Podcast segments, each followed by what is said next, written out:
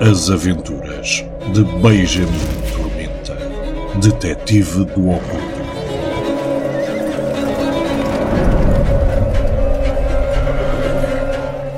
O Deus das Moscas tem fome. Por Luís Corte Real.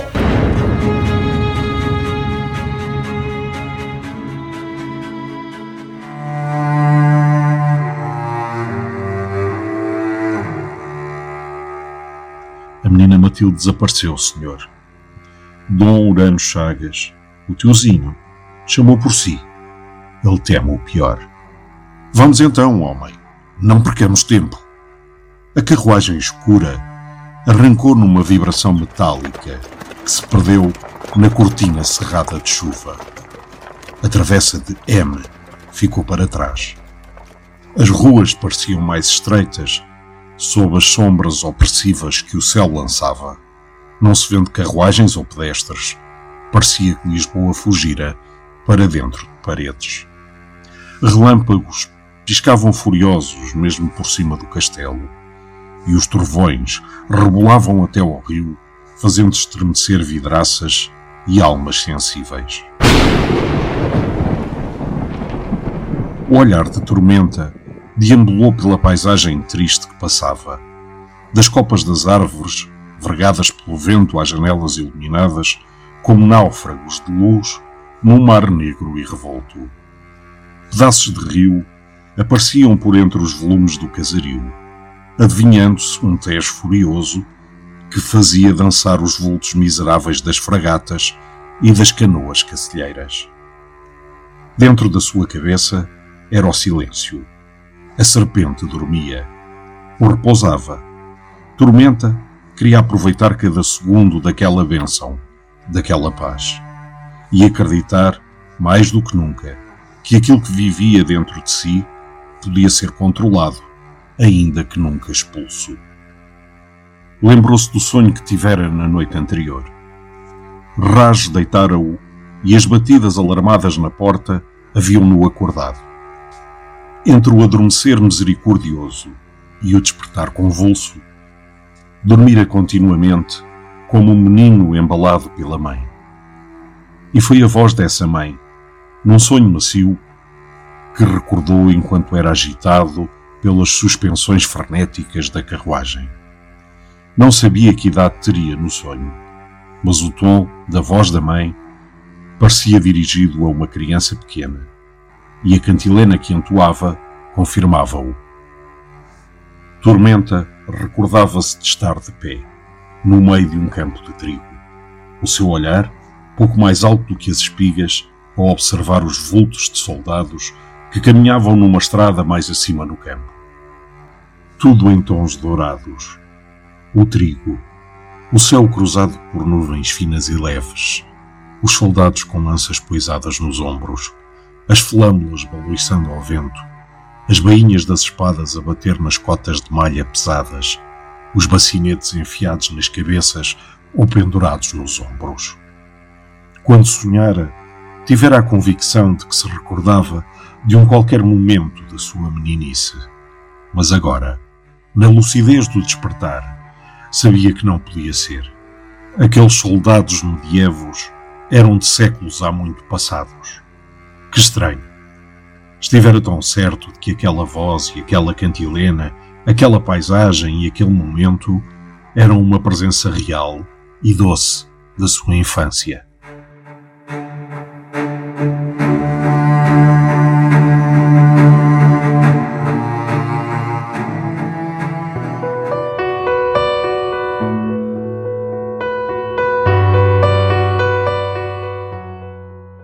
Tormenta foi despertado pela carruagem que se imobilizava. Apercebera-se de que tinham passado pelo Palácio das Cortes e virado para uma transversal perto do Passeio da Estrela, mas já não sabia onde estava. O condutor abriu a portinhola do carro, o braço inutilmente levantado para proteger o rosto da chuva. O detetive desceu e abriu o guarda-chuva.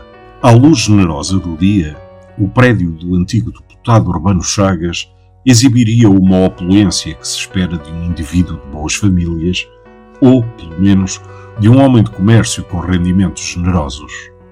Mas naquele temporal era apenas uma mancha escura para lá de uma vedação e de um labirinto de cedros que subiam para se perder na obscuridade. O condutor abriu o portão de par em par, com a agilidade de quem já o fez muitas vezes, e Tormenta seguiu pelo caminho de cascalho, ensopado, entre as sombras das ramagens até à porta imponente. Discretos símbolos maçónicos enfeitavam as colunas que ladeavam um vão de entrada. Se a besta estivesse desperta, poderia descrever cada símbolo numa exibição de sapiência que irritaria mais do que impressionava. Pareceu-lhe sentir uma sombra no alto, mais escura do que as nuvens, que o fez olhar subitamente para cima. Mas era apenas a borrasca, com as nuvens lestas, carregadas de fúria, a passarem rente aos telhados. Antes de entrar no vão, apercebeu-se de que apenas uma janela solitária, em toda a fachada negra do prédio, brilhava com timidez no último piso.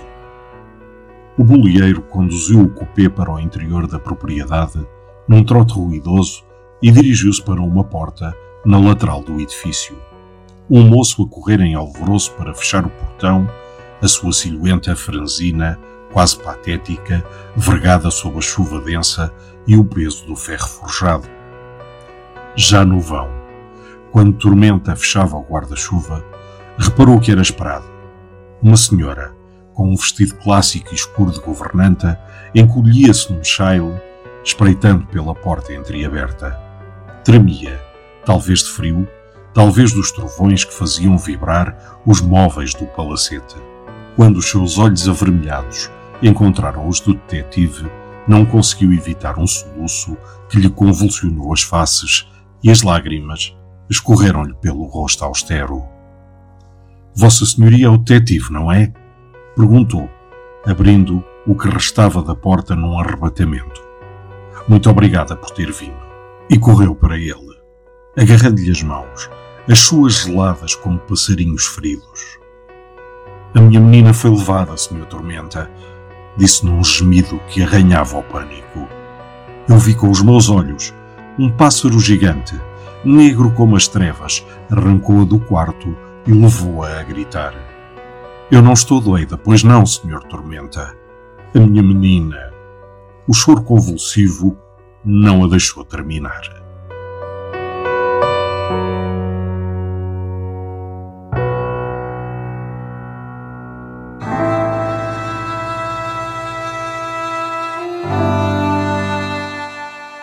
Tormenta endireitou-a com delicadeza e olhou-a com pesar. O Sr. Urano Chagas aguarda-me e devo encontrar-me com ele com a maior urgência. Prometo-lhe que irei empregar todos os meus esforços para descobrir o que se passa e recuperar a menina Matilde, sã e salva. Peço desculpa. Vossa Excelência tem razão. Peço desculpa.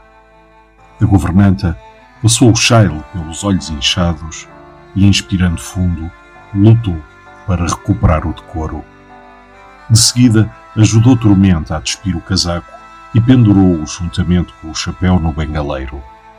Esticou a mão para a mala que o detetive trazia na mão, mas este dispensou-a com um gesto curto. Agradeço, mas fica comigo. Então pedi à Vossa Excelência que me acompanhasse até à biblioteca, onde o Dr. Chagas nos aguarda. A governanta pegou no candeeiro de petróleo que poisara numa mesinha e seguiu pelo corredor mergulhado na escuridão. A luz dura e crua revelou portas de ambos os lados, todas cerradas, e quadros de ilustres antepassados que os olhavam das paredes com solenidade. Quando chegaram a um salão amplo, com um majestoso lustre no centro e umas escadarias largas, Tormenta preparou-se instintivamente para as subir. Mas a governanta afastou-se mais uns passos e virou-se para um ascensor em que o bruxeiro não reparara. Abriu primeiro as portas de ferro, singularmente trabalhadas em figuras de flores e nós manuelinos, e de seguida a porta interior de madeira clara. Entrou e o detetive seguiu-a. As suas mãos operaram o feixe e as válvulas. e o aparelho subiu lentamente, num chiar tranquilo, o som abafado de um motor a murmurar à distância.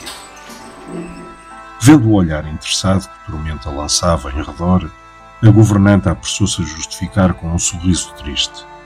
Foi a menina Matilde que convenceu o Dr. Chagas a instalar, vai fazer dois anos, quando o tiozinho ficou preso à cadeira de rodas. O ascensor parou no terceiro piso com um solavanco gentil.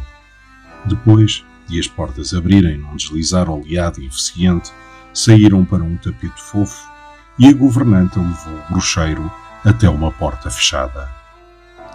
Por uma claraboia, no alto, a chuva fazia-se ouvir, cerrada e impiedosa. Sem bater, a governanta abriu a porta de par em par, deu dois passos para o interior, iluminado por uma luz quente, e convidou o detetive a entrar. Seguidamente, atravessou a biblioteca até junto de um homem idoso, afundado numa cadeira de rodas diante de uma salamandra que crepitava. Doutor, disse inclinando-se para ele, chegou o detetive, Sr. Benjamin Tormenta.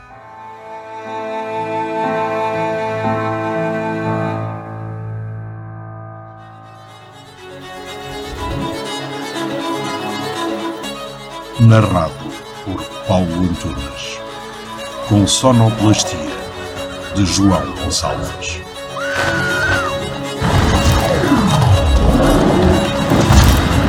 O Deus das Moscas tem fome. A obra para quem não receia visitar uma Lisboa negra e cheia de segredos.